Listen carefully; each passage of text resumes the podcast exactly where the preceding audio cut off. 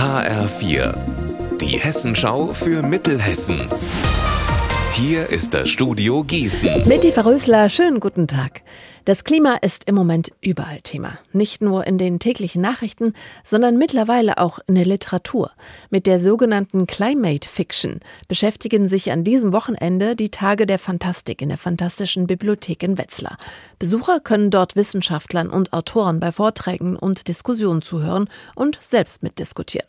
Was es mit Climate Fiction auf sich hat, erklärt Claudia Seibel von der Fantastischen Bibliothek. Climate Fiction ist ein relativ junges Genre und es hat eigentlich damit angefangen, dass wir angefangen haben, wir als Gesellschaft auf das Klima zu gucken. Und dann sieht man das auch an den Texten. Das kann eben sein, dass einfach nur eine, beschrieben wird, wie eine Gesellschaft sich verändert, wenn es wärmer wird oder wenn die Gletscher schmelzen oder sowas. Oder eben auch diese total apokalyptischen Szenarien, die es in der Science Fiction ja schon immer gibt. Ähm, dass die Welt aufgrund einer klimatischen Katastrophe untergeht und dass dann die Menschen versuchen, die, die Menschheit neu aufzubauen.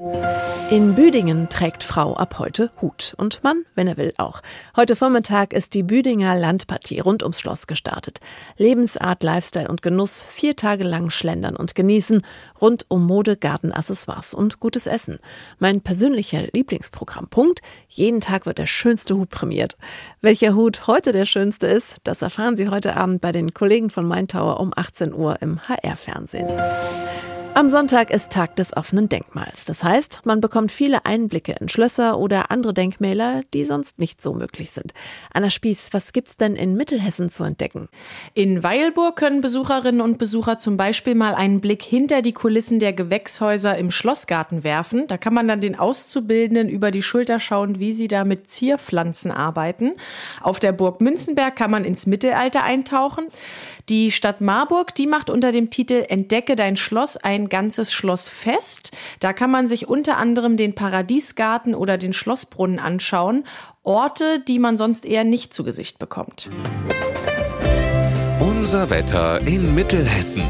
Spätsommerlich war der Tag bis jetzt und so geht er auch zu Ende. In der Nacht bleiben die Temperaturen relativ mild bei 15 Grad in Driedorf und 13 in Lich. Morgen dann wieder strahlender Sonnenschein. Ihr Wetter und alles, was bei Ihnen passiert, zuverlässig in der Hessenschau für Ihre Region und auf hessenschau.de.